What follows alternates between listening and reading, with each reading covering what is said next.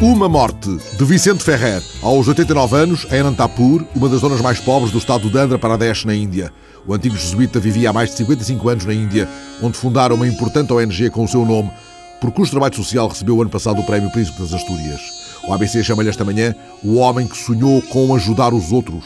Jaime Leon escreve em Nova Delhi: Vicente Ferrer deixou 135 mil órfãos, exatamente o número de crianças apadrinhadas nesta altura pela Fundação. Era uma instituição na Índia, onde chegou em 52 como missionário jesuíta. Pôs em marcha iniciativas como o Milagre de Dar, que consistia numa pequena ajuda económica e assessoria técnica para obter água para o cultivo das hortas, se cada camponês devolvesse o empréstimo. O milagre estendia-se por toda a comunidade. Foi expulso da Índia em 68, depois de ter publicado um artigo intitulado A Revolução Silenciosa. 30 mil pessoas mobilizaram-se então e percorreram 250 quilómetros até Bombaim para exigir o seu regresso.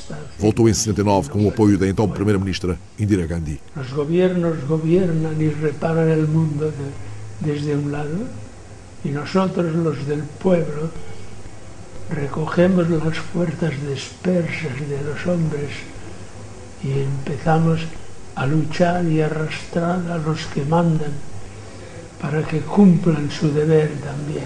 O editorial da edição eletrónica do El Periódico sustenta esta manhã a obra de Vicente Ferrer merece o Nobel da Paz. A mobilização na rede para que o Prémio Nobel seja dado à Fundação Vicente Ferrer é a resposta da sociedade ao labor desempenhado durante mais de meio século por uma organização não governamental de cuja ajuda dependem 2 milhões e meio de pessoas em Anantapur, na Índia.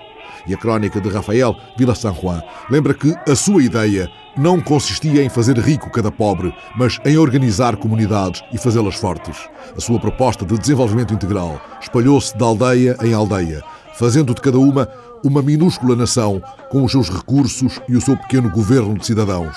Um modelo de desenvolvimento revolucionário que contagiou o sul da Índia como uma epidemia. E na rede corre a campanha da Fundação Vicente Ferrer com as tantas razões para apadrinhar as crianças pobres da Índia. Agora contas tu. Contra la pobreza, ahora, cuentas tú. Contra la pobreza, ahora cuentas tú. Contra la pobreza, ahora cuentas tú. Contra